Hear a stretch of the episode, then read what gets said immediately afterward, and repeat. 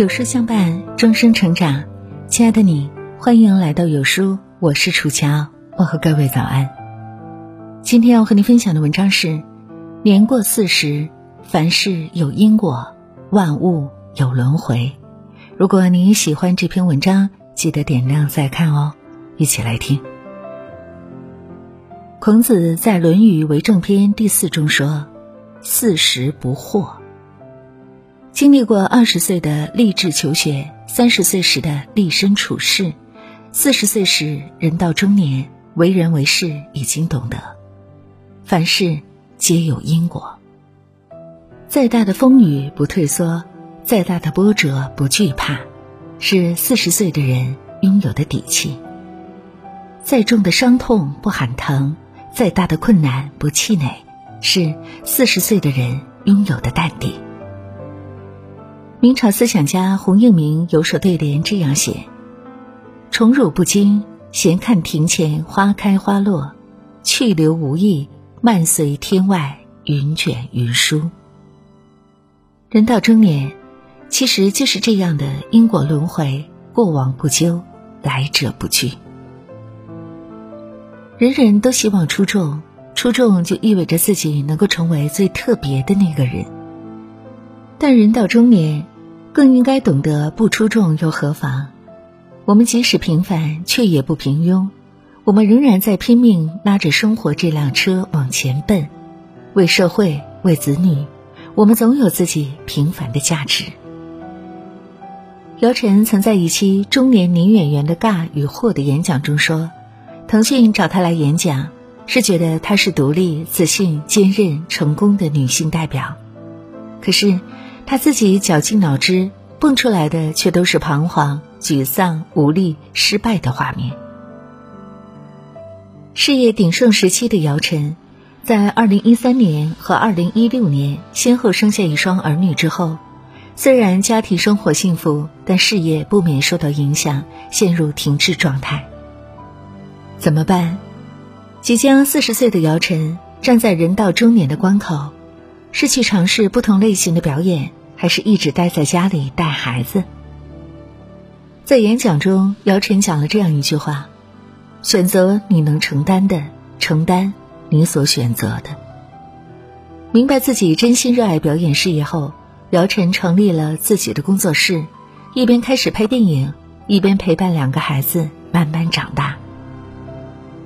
在电影《找到你》获得第一届海南岛国际电影节年度女演员奖后。姚晨逐渐找回站在巅峰的感觉，可她的内心早已波澜不惊。因为她明白，出众固然是欣喜的，而出局也没什么可怕，太阳照常从东方升起。作家陈文茜说：“生命没有输赢，只有值不值。任何事、任何经历，包括爱情、工作，不是得到就是学到。”活了半辈子，经历了浮浮沉沉之后，我们的格局早已经提升，明白人生就是一场经历，高峰与低谷都是成长，出众与出局都是历练。读过一句话：“自我打败自我是最可悲的失败，自我战胜自我是最可贵的胜利。”我们每个人都是独一无二的个体。尊重自我，就是不过分看重自己，更不看清自己。二零一二年十月十一号，瑞典文学院宣布，中国作家莫言获得二零一二年诺贝尔文学奖。一时间，莫言火遍了全世界。著名钢琴家双燕第一时间拨通了莫言的电话，问他准备怎么庆祝。莫言淡定地说：“我想没什么好庆祝的。”明天晚上会和家人一起包一顿饺子吧，我最希望的就是包一顿饺子吃。作为中国首位诺贝尔文学奖的获得者，莫言没有因此认为自己有多了不起，想到的还是平常烟火气的小日子。普通农家出身的莫言，小时候泥土里摸爬滚打，吃最简单的饭菜，过最质朴的生活。但是他一直醉心写作，不断提高自己的水平。直到一九八五年初，莫言在中国作家杂志发表《透明的红萝卜》，一举成名。心理学上有个焦点效应，意思是人们高估周围人对自己外表和行为关注度的一种表现。其实，我们应该放平心态，不看重自己，就是不过于自负，懂得人外有人，天外有天的道理。不看清自己，就是要相信自己，不要过于在意他人的目光和非议。当我们把目光放回在自己身上时，才发现，人到中年，懂得平衡会让我们的心态愈发平和。走到中年的门槛，我们越发明白，自己才是自己唯一的依靠，而保重自己，更是对自己负责。张爱玲在《半生缘》里说：“人到中年的男人，时常会觉得孤独。”因为他一睁开眼睛，周围都是要依靠他的人，却没有他可以依靠的人。其实，无论男人还是女人，活到上有老下有小的阶段，我们周围都是要依靠自己的人，孤独是必然的。知乎上有人提问：“人到中年是一种怎样的体验？”一位八四年出生的答主说。他和妻子是上海的独生子女，两人年收入四十多万，养着一个女儿，还要孝顺双方的父母。中年的他，朋友圈越来越小，饭局少了，活动少了，更多的时候他总是一个人。可他却并不觉得孤独，闲时给阳台上的花草浇浇水，看水滴落下，亦是一种幸福。周末和放假，拎着鱼竿去钓鱼。看街边老头下盘棋，都能够在平淡中慰藉内心，与自己好好相处。作家三毛曾说：“我喜欢适度的孤独，心灵上最释放的一刻，总舍不得跟别人共享。孤独并不可怕，更不是洪水猛兽。柴米油盐酱醋茶的琐碎日子之外，让自己的心享受独处，其实。”是一件很酷的事。人生已经过半，越往后越是要面临生离死别，让自己适应孤独，并从孤独中体味生命的真谛。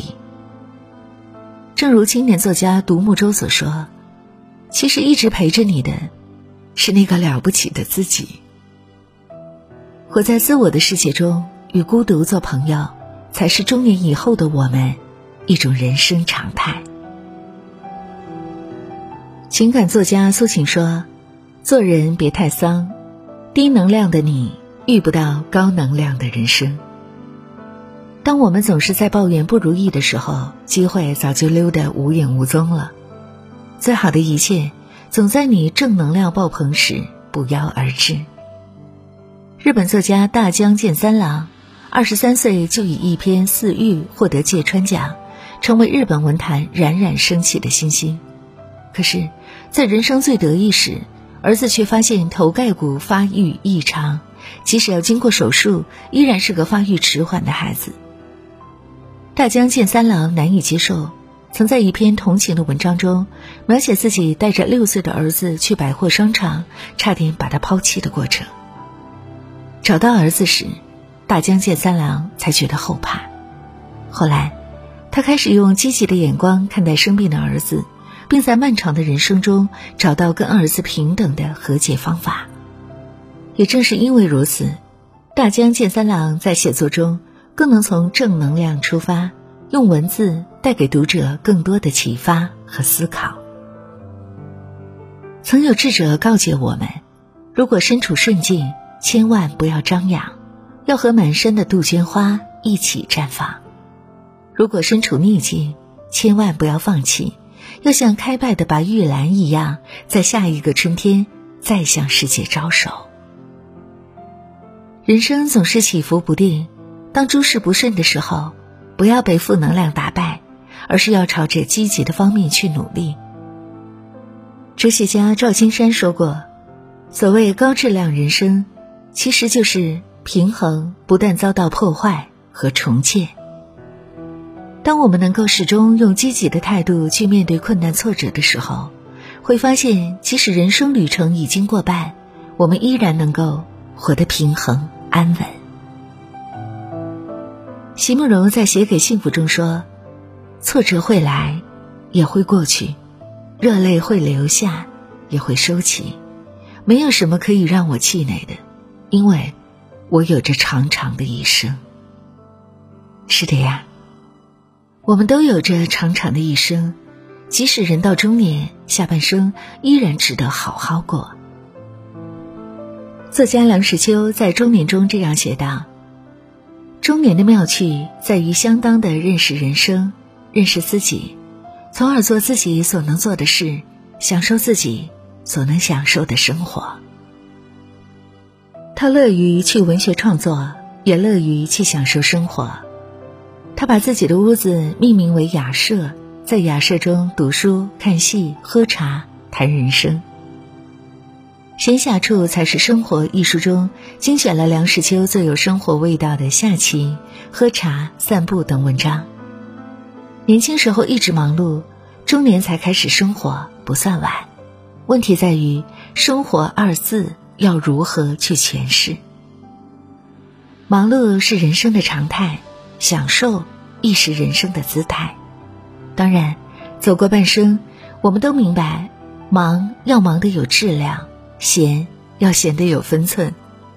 忙着挣钱养家，不要忘了身体第一；闲时享受生活，还要记得当下一刻。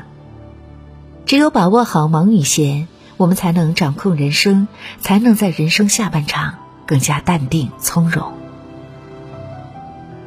懂得平衡人生，才是中年人的智慧。毕竟，人生就是一边拥有，一边失去；一边选择，一边放弃。今天陌生的是昨天熟悉的，现在记住的是以后淡忘的。